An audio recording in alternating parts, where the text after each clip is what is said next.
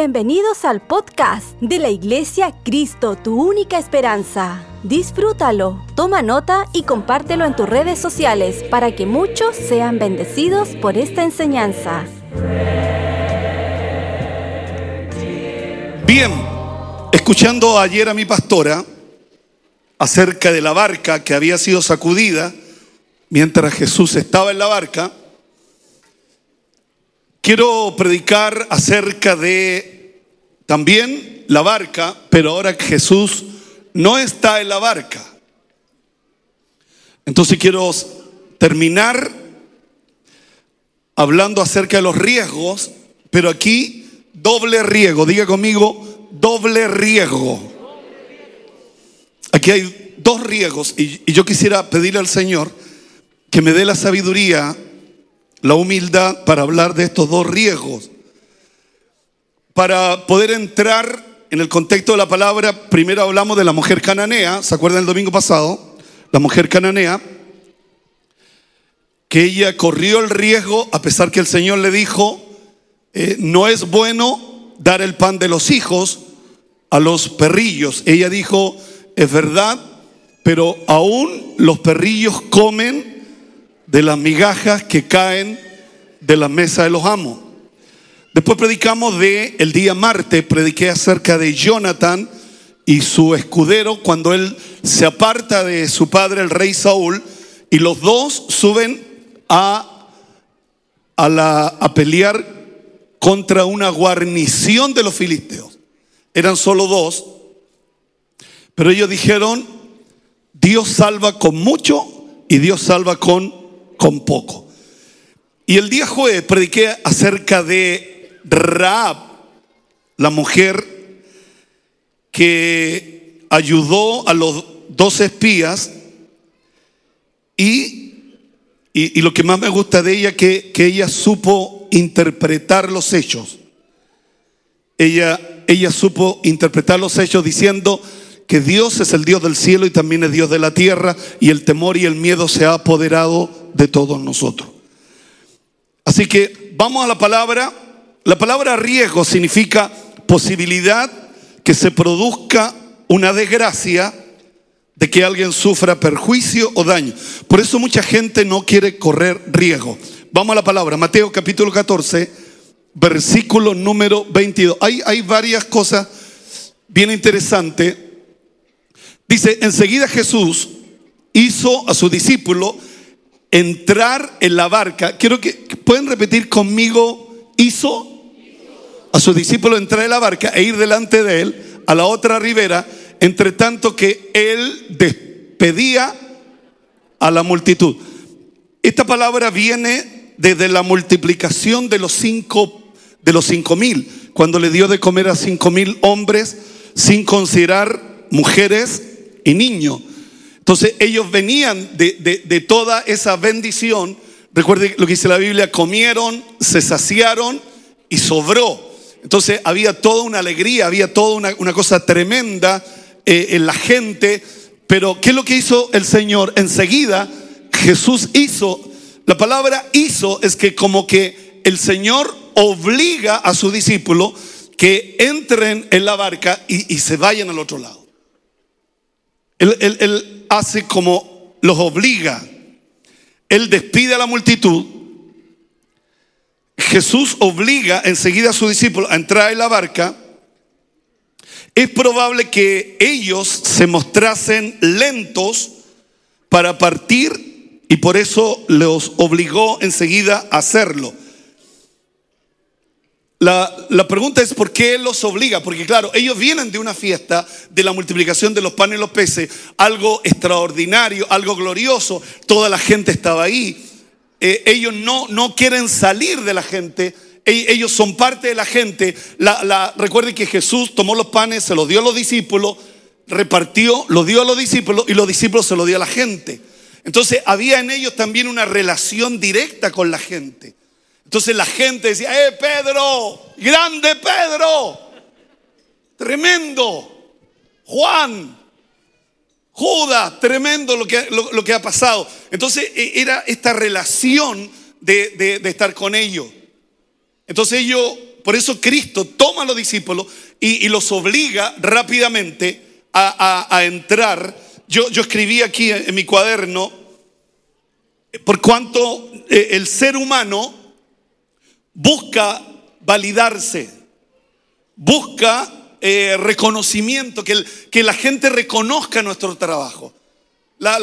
Todos buscamos reconocimiento, todos buscamos que nos validen, todos buscamos que digan qué bien lo hiciste, qué tremendo, qué glorioso, pero ¿qué es lo que hace el Señor? Rápidamente dice, váyanse, vayan al otro lado.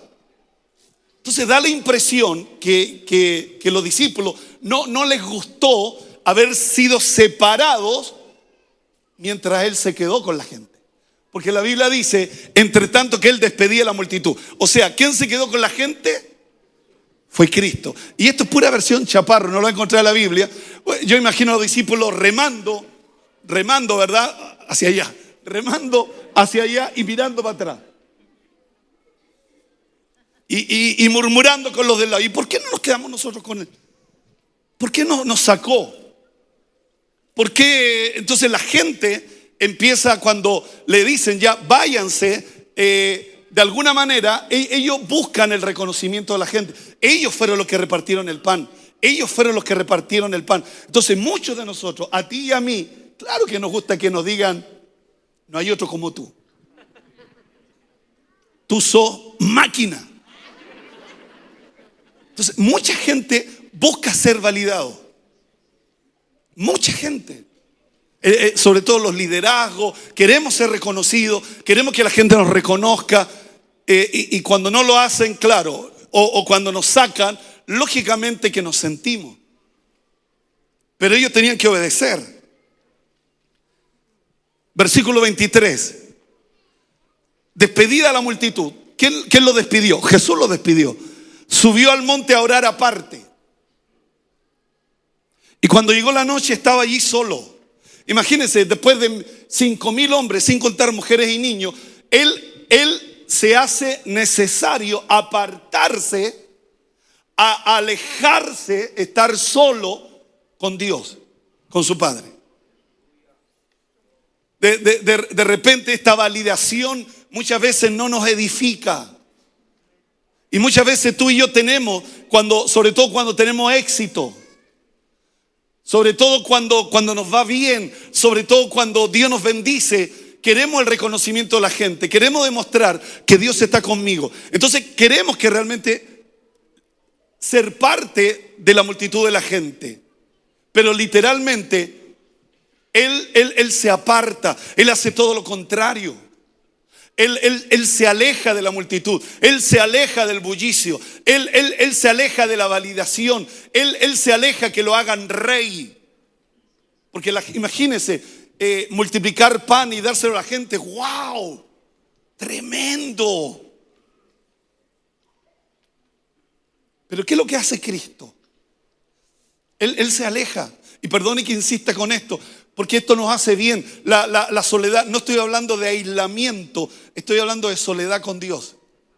De estar a solas con Dios. ¿Se acuerdan de la palabra el otro día? Te llevaré al desierto y allí hablaré a tu corazón en la soledad.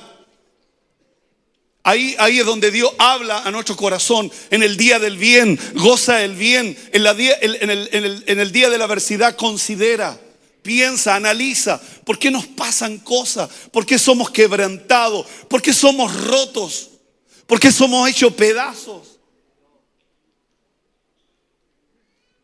Y de saber que somos ídolos de barro y, que la gloria y el poder le pertenece solo a Él, que Él es el Señor y que Él conoce todas las cosas. ¿Cuántos creen que Él conoce todas las cosas? Le damos un aplauso al Señor, vamos.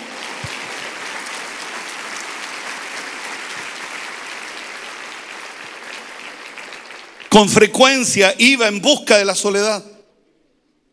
Yo no puedo ser un pastor útil en público y no buscar su rostro en privado.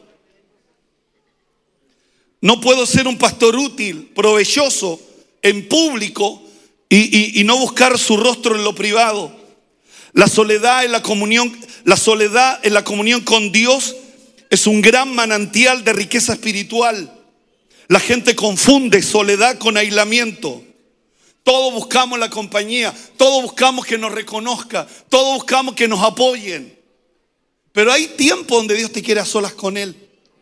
Hay tiempo donde tú y yo necesitamos estar a solas del Señor. Hay tiempo donde tú tenemos que abrir la puerta de nuestra pieza y cerrarla. Y, entrar en, en el privado, en el secreto. ¿Para qué? Para que Dios nos recompense en público. Para que Dios nos honre en público. Necesitamos meternos con Dios, estar con el Señor. ¿Cuánto dice conmigo? Necesito la soledad. De repente como que la soledad es mala. La soledad es mala cuando estamos solos en el sentido, pero es distinto cuando estamos con el Señor, cuando lo buscamos en el secreto. Que Dios nos bendiga, que Dios nos ayude. Mateo 6, 6. Quiero que lo pongamos por favor. Mateo capítulo 6, versículo 6 dice, más tú, diga tú, cuando ore, entra en tu aposento y, y cerrada la puerta, ora a tu Padre que está en secreto y tu Padre que que ve en lo secreto, te, te recompensará en público. O sea, no es tan secreto, porque Dios te recompensa en público, Dios te valida en público, pero Él quiere que tú y yo nos metamos en lo secreto primero. ¿Para qué? Para que en público podamos ser útiles, para que en público podamos hacer lo que a Dios le agrada. Mañana comenzamos la oración de las 6 de la mañana y me gustaría verlos a todos mañana. Mañana es festivo, no tiene que ir a trabajar, levántese temprano. Tenemos toda esta semana para orar. Chile, ora por Chile. Vivimos tiempos cruciales, vivimos tiempos difíciles. Y Dios le dio a la iglesia la herramienta de la oración. Dios le dio a la iglesia la oración. La oración cambia la historia. ¿Cuántos lo creen, hermano? Yo creo en el poder de la oración. El que pide, recibe. El que busca, haya. Y el que golpea, se le abre. ¿Cuántos lo creen? Yo lo creo. Yo lo creo.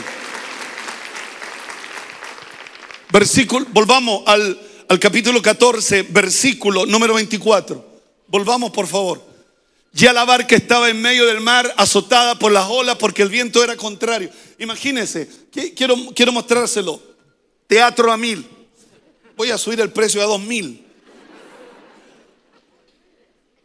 Ellos estaban con la multitud, validados. Toda la gente, wow, lo abrazaba. Es increíble como vi que en tus manos se te partió el pan, cómo se te multiplicó el pan en las manos. Y lógicamente uno, cuando he usado por dice, amén, gloria a Dios, aleluya. Gloria a Dios, gloria, gloria, gloria. Recibiendo el halago de la gente. Gloria a Dios, amén. Toda la honra es para Dios. Entonces la gente le gusta ser validado. Le gusta. Entonces, ¿qué hacemos tú y yo? ¿Qué es lo, lo, lo que hace el Señor? Los aparta. Pero algo produce en ellos. Que ellos empiezan a murmurar ellos, empiezan a decir, ¿por qué nos, quedamos con la gente? ¿Por qué no saca de ahí, como dije al principio? Pero algo pasa, que se levantan los vientos contrarios. Señoras y señores, la, la murmuración levanta vientos contrarios. La murmuración levanta vientos contrarios. Porque tú y yo tenemos que ser correctos. Tú y yo tenemos que hacer las cosas bien, aunque no me guste. Aunque no me guste. Pero se levantaron los vientos contrarios. Y fue difícil para los discípulos. Mira lo que dice la Biblia. La barca estaba en medio del mar, azotada por las olas, porque el viento era contrario. Ellos, ellos van en contra del viento. me llama la atención que no se devuelven, sino que ellos siguen esforzándose, siguen remando. Pero mire lo que pasa. Mas a la cuarta vigilia de la noche Jesús vino a ellos andando, andando sobre el mar. Diga conmigo, andando sobre el mar. Los discípulos estaban en el lugar de la travesía donde Jesús los había mandado. Sin embargo, se encontraron con una tormenta. Dios les había dicho, vayan. Ellos obedecieron. Pero lo que tú y yo tenemos que aprender que aunque tú y yo obedecemos, no, no estamos exentos que se levanten vientos contrarios no estamos exentos que se levanten vientos contrarios. A veces pensamos que solo obedecer todo nos va a ir bien. No, se va- van a haber tiempos complejos, van a haber tiempos difíciles. Esto fue muy desalentador para sus discípulos. Ahora que Jesús no estaba en la barca, Jessica predicaba ayer que Jesús estaba en la barca en otro pasaje bíblico. Aunque el viento era contrario y la barca azotada por la sola, no se volvieron atrás, sino que se esforzaron por seguir adelante. Mas a la cuarta vigilia de la noche, entre las seis, entre las tres y las seis de la mañana, Jesús vino a ellos andando sobre el mar. Ellos, estaban asustados, preocupados, llenos de temores, llenos de miedo. El auxilio de Cristo en, en- en esta situación, su bondad fue hacia ellos, su preocupación lo llevó a ellos. Cuando un pastor, un creyente o una iglesia se encuentra en una situación extrema grave, Cristo siempre va a venir en favor nuestro. Siempre Él va a venir. Se lo dice un ferretero, se lo dice un pastor. Siempre Dios va a venir en tu ayuda. Siempre, aun cuando tu barca esté siendo azotada, aun cuando tu barca pareciera que se va a hundir, aun cuando tu empresa pareciera que va a desaparecer, quiero que con los ojos de la fe vea al Señor caminando en dirección tuyo para poder ayudarte, para poder levantarte y para poder bendecirte.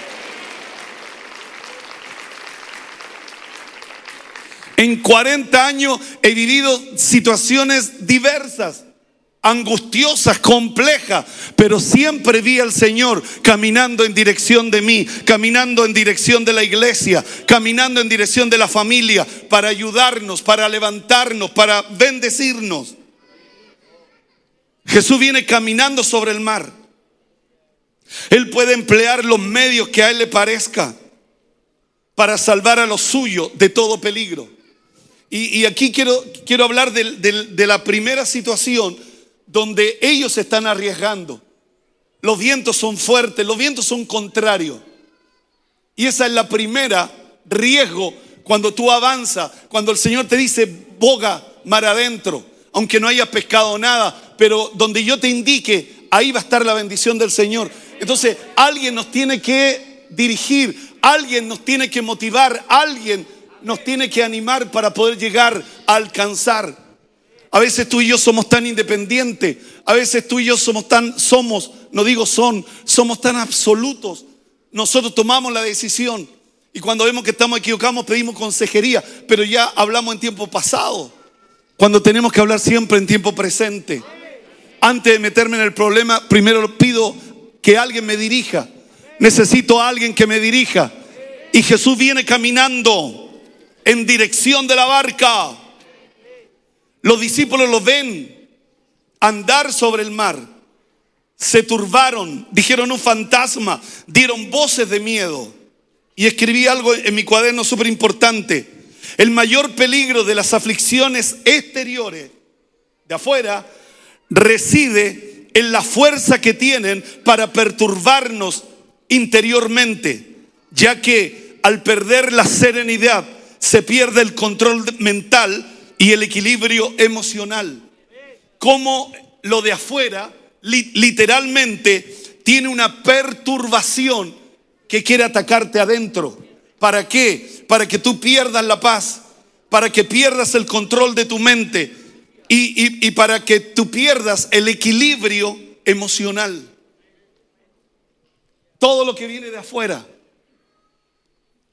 Por eso la, la- importancia con quién me junto. Por eso la importancia, cuál es, cuál es mi red. ¿Quiénes son los que están a mi alrededor? ¿Quiénes me aconsejan? ¿Quiénes me hablan? ¿Quiénes me motivan? ¿Quiénes me enseñan? Enseguida Jesús le habló diciendo, tened ánimo, yo soy, no temáis. Y ahí aparece Pedro y aquí está el segundo riesgo. Hay, hay un riesgo que es natural, que, que tú y yo no lo consideramos. Se levantan vientos contrarios que tú y yo no lo sabíamos. Entonces hay un riesgo natural, hay un riesgo que se da literalmente que es natural. Pero hay un segundo riesgo que es mi decisión. Pedro. Porque Pedro quiere salir de la barca y él tiene que correr ese riesgo. El, el- el tema es que ya él está en riesgo y quiere asumir otro riesgo. ¿Qué quiere Dios enseñarnos a través de esta palabra? ¿Qué es lo que Dios quiere enseñarnos?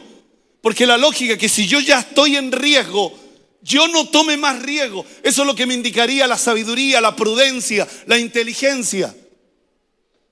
Pero veamos a Pedro, que, que ya está mal, ya están mal. Él, él no está bien, pero él asume otro riesgo encima. Entonces la, la pregunta es, ¿cómo, ¿cómo lo logro para sobreponerme a uno, un riesgo que es un riesgo natural? que hay un riesgo que lo da la sociedad, que hay un riesgo que lo da la UEF, que hay un riesgo que lo da la inflación, que hay un riesgo que lo da la subida del dólar, que hay un riesgo que lo da eh, la baja del cobre, que hay ya, que hay, vivimos en medio de puros riesgos.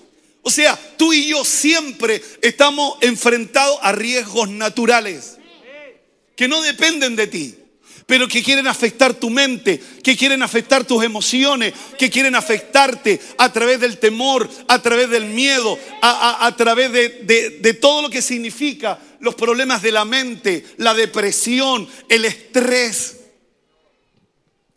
Vivimos en una sociedad así. Pero ¿cómo, cómo logro sobreponerme y, y asumir un nuevo riesgo? Cuando ya tengo un riesgo natural, ya, ya tengo un riesgo natural, pero el riesgo natural me está llevando a que yo de manera personal, ya no externo, ya no es un riesgo externo que viene de afuera, que viene de Ucrania, que viene de Rusia, sino que voy a tomar un, un riesgo a título personal. Entonces ahí aparece la esposa y dice, pero viejo, tú ya tam- estamos jodidos. Ya tenemos problemas. Hace tres meses que no pagamos el arriendo. Tenemos diferentes dificultades. ¿Cómo vas a subir otro riesgo?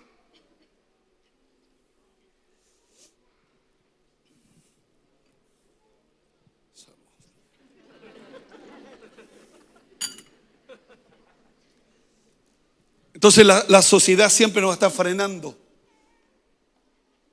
Este gobierno que hoy no está gobernando nuestro país, hace 10 años atrás, muchachos se pusieron de acuerdo y dijeron, en 10 años vamos a llegar al gobierno. Con todos los riesgos. Y llegaron a los 10 años. Nosotros, pasivos, gente pasiva, que no se mete en nada, que no se involucra en nada.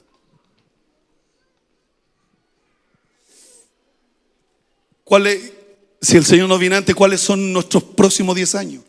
¿Dónde vas a estar tú en los próximos 10 años?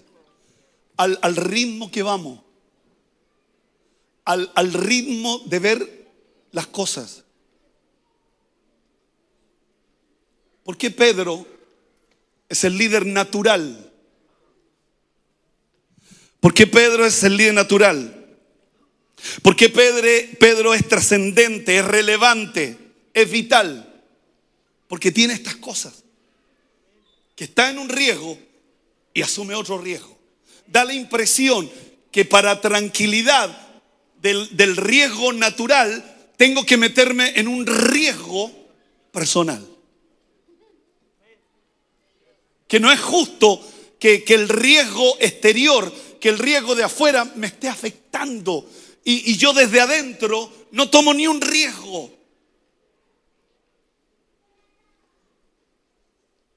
Y lo que a ti te frena y lo que a ti te para y lo que a ti a mí me frena y me para es lo, lo externo. Pero si yo quiero ser relevante, si yo quiero ser diferente, si yo quiero ser distinto, a pesar del riesgo natural que estoy viviendo, necesito asumir un riesgo personal. Necesito asumir un riesgo personal. Lo, lo- lo necesito. ¿Por qué Pedro quiere dejar la barca que lo asegura y, y- y quiere saltar y caminar sobre el mar? La, la Biblia no, no, no muestra una experiencia de que alguien lo hubiera hecho en el Antiguo Testamento. Solo el mar se abrió, pero caminar, caminar que se haga un camino en el agua, no, no había una experiencia para poder creer. Si lo hicieron los de ayer, lo, lo, lo quiero hacer hoy. Jesús viene caminando sobre el mar. Y Él viene en dirección nuestra. Él viene en dirección de nosotros. Jesús le dice, no temas. Les habló diciendo, tener ánimo, yo soy, no temáis. Una, una, versión que dice, no temáis la tempestad, no temáis los vientos, no temáis las olas, no temáis cuando estoy tan cerca de ti. No temas cuando estoy tan cerca de ti, cuando voy en tu auxilio, cuando, cuando voy a ayudarte, no temas. Pero ¿qué dijo Pedro? Señor, si eres tú, manda que yo vaya a ti sobre las aguas. El, el, coraje de Pedro y la aprobación de Cristo, porque Cristo le dice, ven. Dios nunca, Dios nunca te va a decir que no cuando hay un acto de fe, cuando lo estás mirando a Él, cuando tus ojos están mirándolo a Él. Él, él nunca se va a negar cuando tú lo estés mirando a Él. De Él emana la vida. Miradme a mí todos los términos de la tierra para que tú y yo seamos salvos. ¿Cuántos lo creen, hermanos? ¿Cuántos lo creen?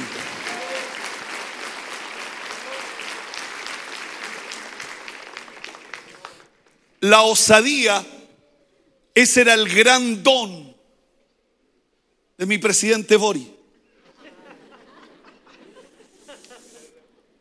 La osadía de hacer cosas, de irse en contra del sistema,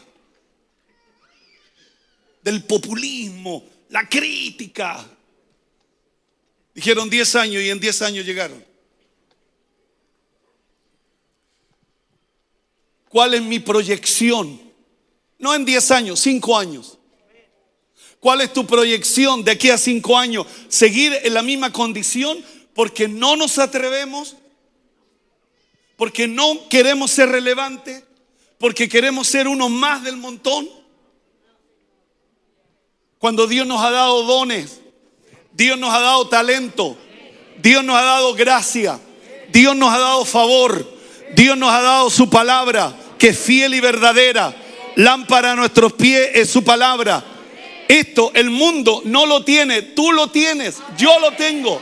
¿Para qué? Para ir más allá de la lógica, para ir más allá de los límites, para traspasar los límites y poder ser como Pedro y decirle a Pedro, igual me aseguro, si eres tú, también me aseguro, si eres tú, deja que yo vaya a ti. Y Jesús le dijo, ven. Yo, yo, yo estoy seguro que tú y yo estamos atrasados 10 años.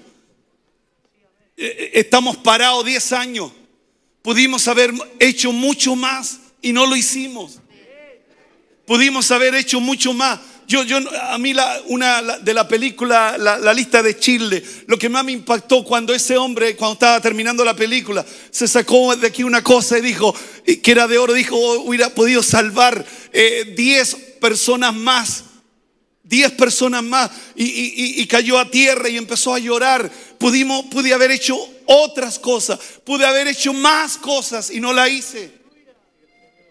Yo, yo no quiero que cuando me esté muriendo me pase por la mente lo que pude haber, es, pude haber hecho y no lo hice.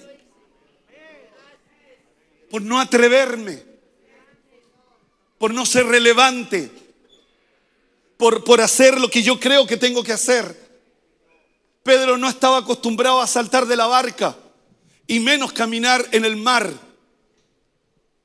Tú y yo estamos siendo llamados, desafiados por Dios con esta palabra, de, de, hacer lo que otros no han hecho.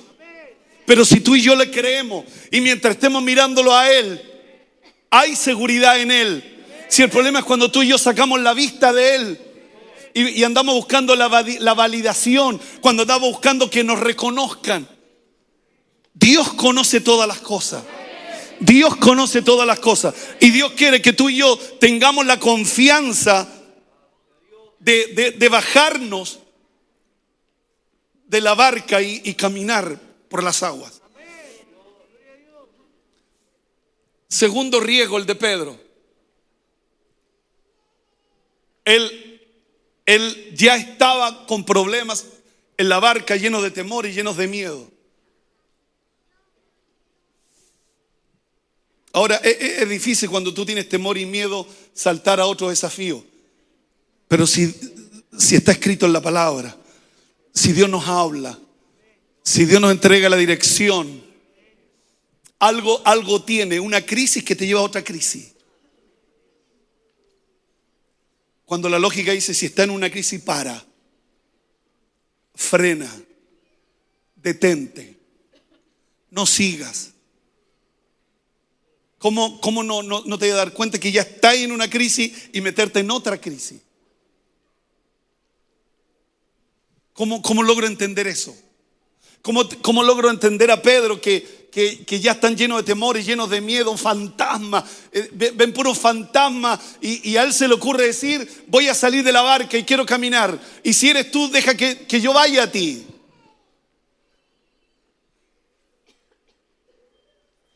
¿Qué, qué, ¿Qué tiene Pedro? Es el más relevante de todos. Él es diferente. Ser del montón no necesitamos hacer cosas distintas. Aún más, bajo perfil, parejito, ni muy adentro ni muy afuera.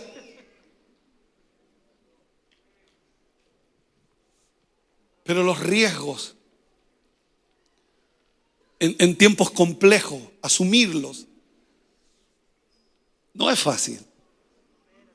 Yo jamás podría predicarle esta palabra si no estuviera escrita, si no fuera ejemplo. Todo lo que está escrito es para nuestra enseñanza. Todo lo que está escrito es para nuestra enseñanza. Repito, todo lo que está escrito es para nuestra enseñanza. Si está escrito, Dios quiere que tú y yo lo hagamos. Sigamos.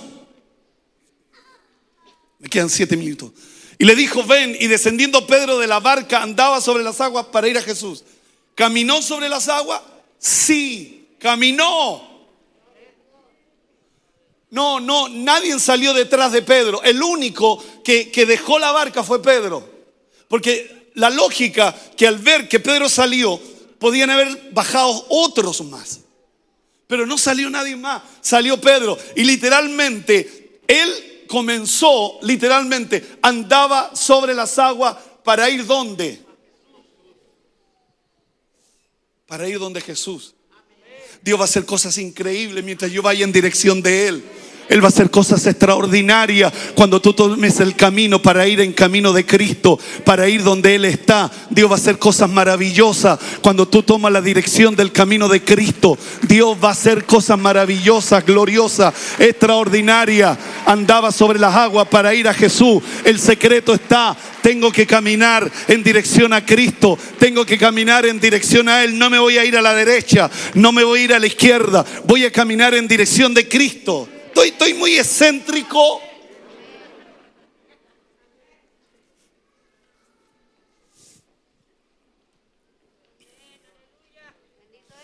Versículo 30.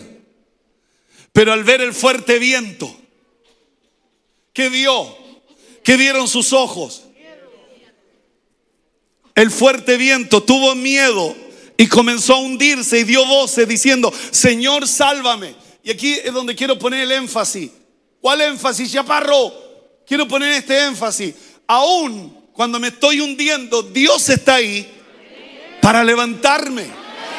Dios está ahí para levantarme porque creí en Él. Y aunque mi fe no es perfecta, Él está ahí para socorrerme. Él está ahí para levantarme. Él está ahí. Entonces, no tengan miedo a ese riesgo. Porque Él va a estar ahí para, atento para levantarte. Él va a estar ahí, atento. Carito, la foto, atento para levantarte. Atento para levantarte.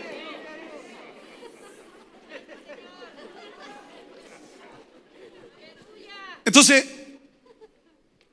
¿le, ve usted problema? al riesgo, al segundo riesgo.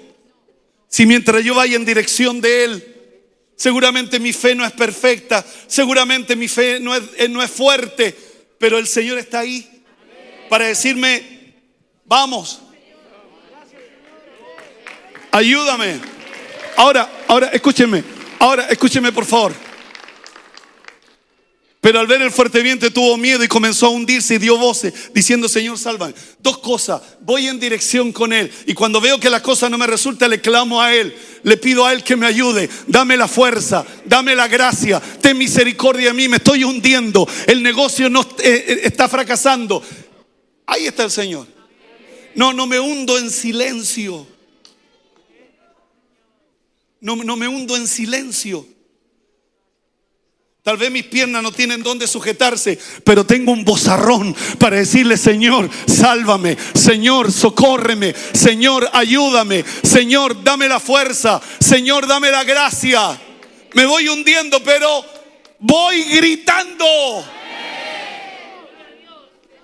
Socórreme. Ayúdame.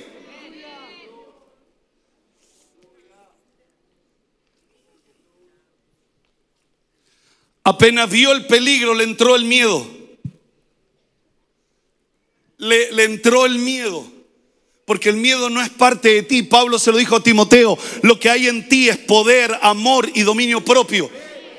Pero cuando yo le abro la puerta al miedo, el miedo se apodera de mí. Entra el miedo, los temores.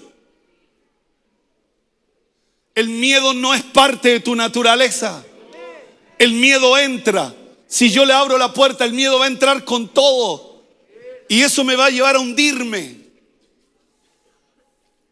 Lo que hay en ti es poder, lo que hay en ti es amor, lo que hay en ti es dominio propio. Eso es lo que hay en ti. El miedo va a entrar, el temor va a entrar, la turbación va a entrar. Señor, sálvame aún se está hundiendo. Le creyó a Dios, pero se está hundiendo. Y, mira lo que dice el versículo siguiente. Al momento Jesús extendió la mano, al momento. No, no esperó que se hundiera así. Se hundió, se va hundiendo el, dedito y lo agarró el dedito. Inmediatamente al instante, porque nunca te dará una carga mayor de la que tú no puedes sobrellevar. Y el Señor te conoce. Si el problema está, es que tú y yo, a pesar del riego, tenemos que meternos en más riesgo. Nosotros compramos una radio, después compramos otra radio y otra. Y aunque yo sabía lo que significaba eso, los problemas económicos, me seguía metiendo en otra radio y me seguía metiendo en otra radio. Un día un hermano me dijo, ¿y para qué se meten tanto? Siempre va a haber gente que te va a decir, ¿para qué?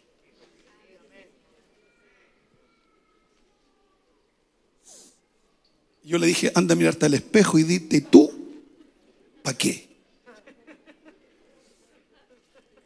Porque somos campeones para decirles a otros, ¿para qué tanto? Somos campeones para decirle a otros, ¿para qué tanto? Cuando Él no sabe cuál es mi relación con el Señor. Ellos no saben cuál es tu relación con el Señor.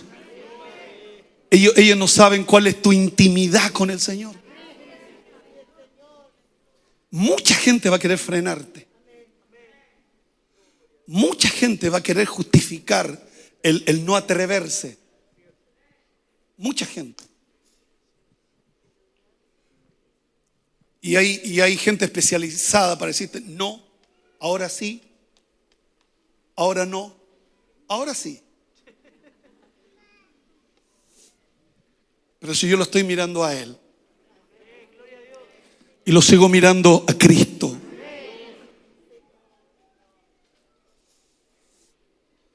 aunque me hunda, Él me va a levantar. Cuando nos fijamos en las dificultades con los ojos del con nuestros ojos, estamos en peligro. Pero si miramos con los ojos de la fe, Cuando la fe lo sostenía, se mantuvo sobre el agua. Cuando su fe vaciló, perdió el equilibrio. La base de nuestra vida es la fe. Todo lo que no es de fe, dice Pablo, es pecado. Todo lo que no es de fe. O sea, tú en todo tienes que involucrar la fe.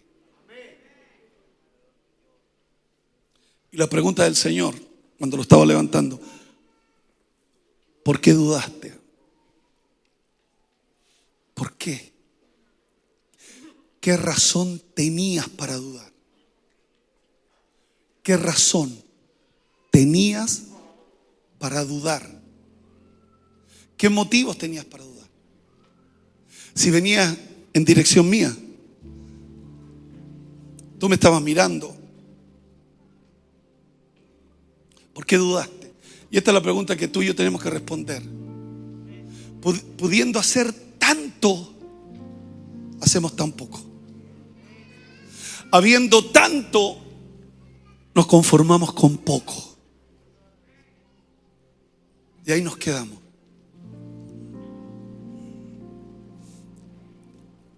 La vida está llena de oportunidades que requieren riesgos. Hoy día todos estamos sufriendo los riesgos que está viendo el país, la economía, la delincuencia. Son riesgos. Tú no sabes si en una esquina te paran a ti y te quitan la camioneta, el auto.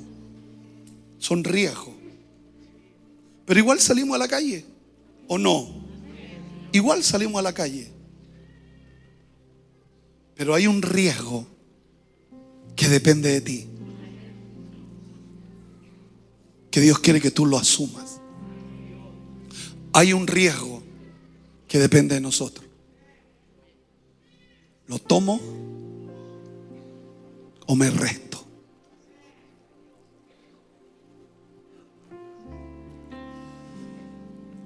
Ay, Señor.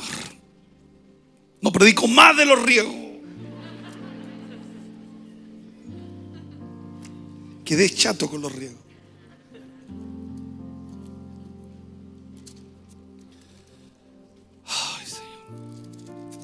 Ha sido tan difícil sobreponernos a los riesgos. Es increíble la cantidad de gente que no se atreve.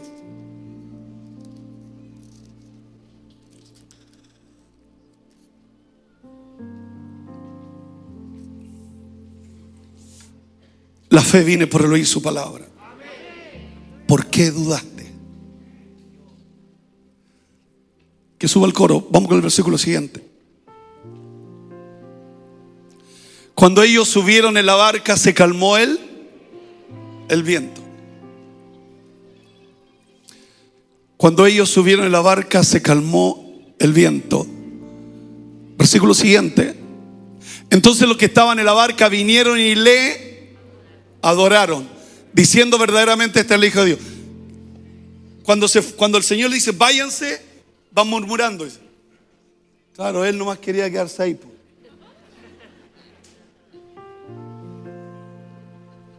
Ahora lo están adorando. Ahora están diciendo, wow, tremendo. Tú eres el Hijo de Dios. Mire cómo, cómo nos damos vuelta carnero.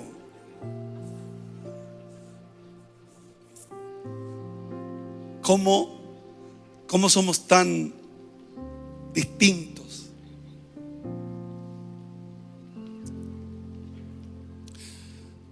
Si Dios nos da esta palabra porque Dios quiere que te arriesgues. No, no te limites. Juégatela.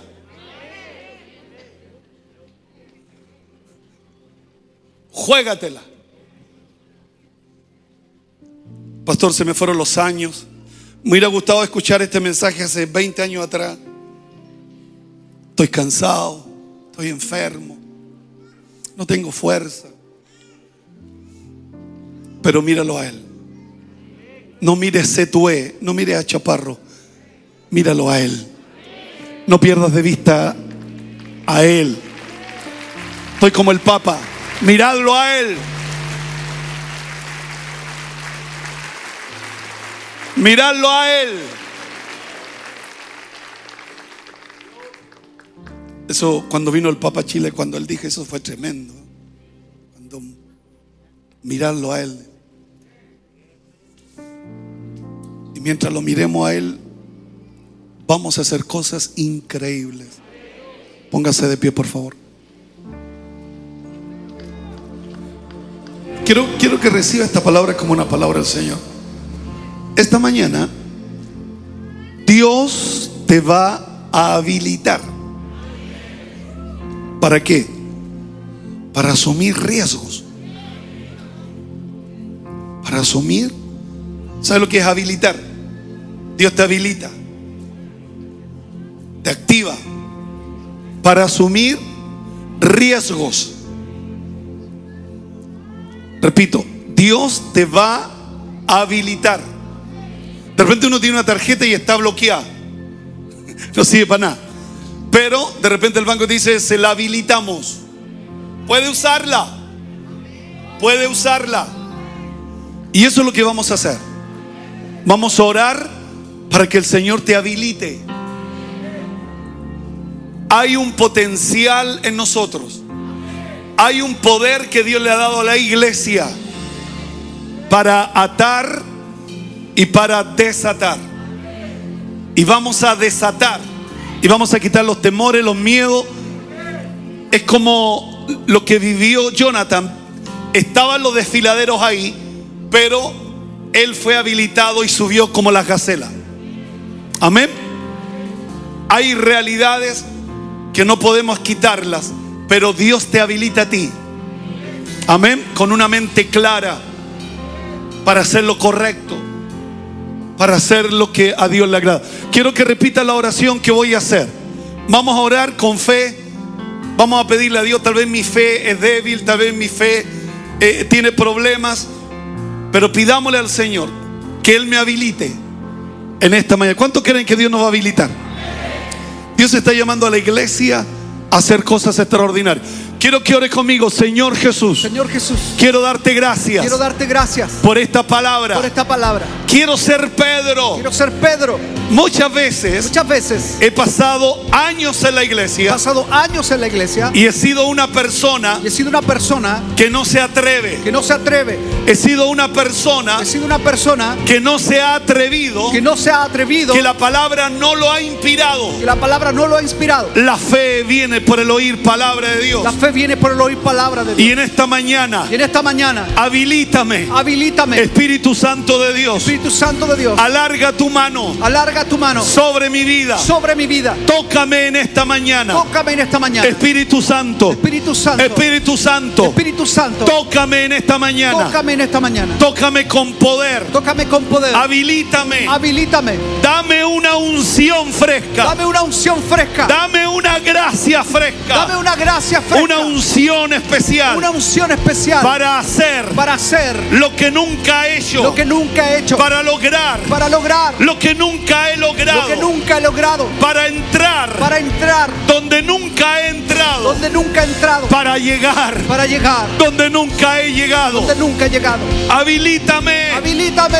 Habilítame. Habilítame. Estoy bloqueado. Estoy bloqueado. No sirvo para nada. No sirvo para nada. Pero al oír esta Pero palabra, al oír esta palabra, oh, quiero ser como Pedro. oh, quiero ser como Pedro. Si eres tú, Si eres tú, deja que yo vaya a ti. deja que yo vaya a ti. La respuesta de Cristo fue, La respuesta de Cristo fue: ven. Ven. Y yo voy a caminar en dirección tuya. Yo voy a caminar en dirección. Me voy a moverme en tu palabra. Yo voy a moverme en tu Voy palabra. a caminar en tu Voy palabra. a caminar en tu palabra. Escrito está, Escrito está. no solo de pan No solo de pan vivirá el hombre, vivirá el hombre, sino de toda palabra sino de toda palabra que sale de la boca de que Dios. sale de la boca de Dios.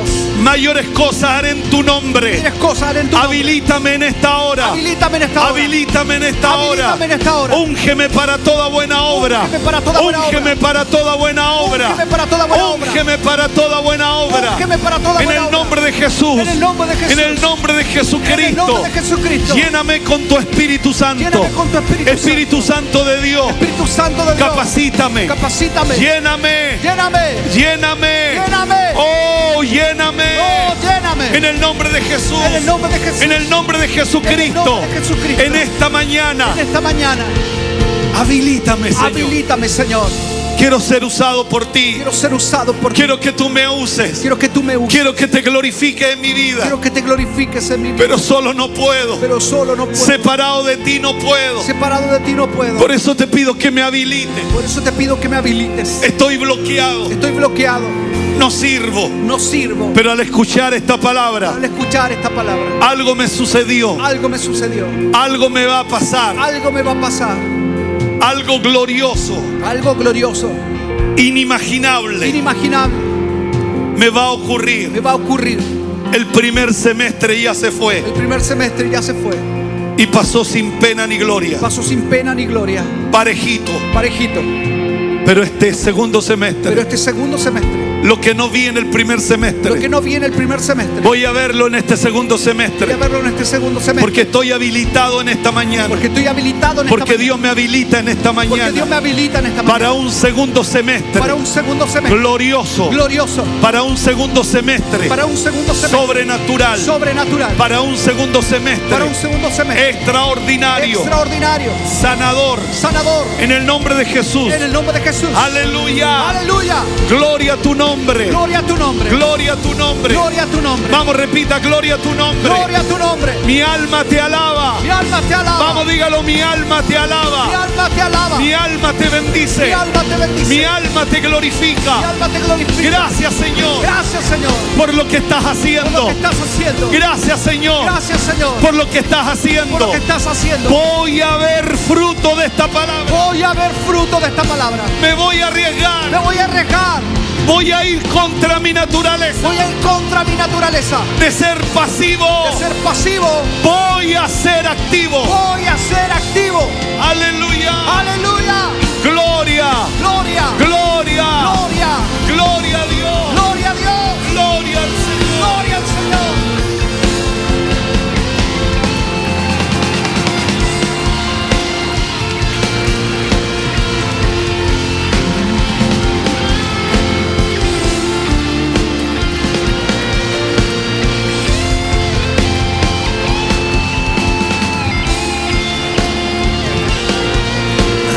Ahora,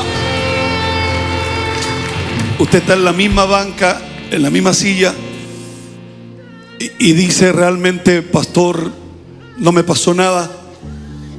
No, no, no es que usted tenga que sentir que le pase algo, usted tiene que creer que algo sucedió esta mañana y que usted fue activado por el Señor.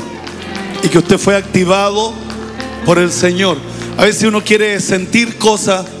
No, Dios quiere que usted crea a la palabra del profeta, a la palabra de su pastor. Él quiere que usted crea. Creer en el Señor y estaremos seguros. Creer en el profeta y seremos prosperados.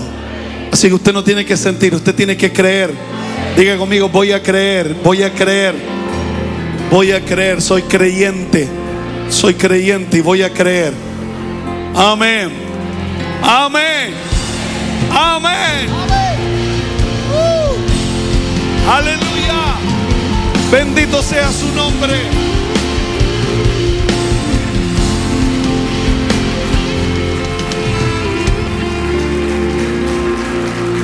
Algo Dios está haciendo en la iglesia. Si yo supiera qué, se lo diría, pero algo Dios está haciendo con la iglesia. Usted y yo no somos los mismos. Algo Dios está haciendo con la iglesia.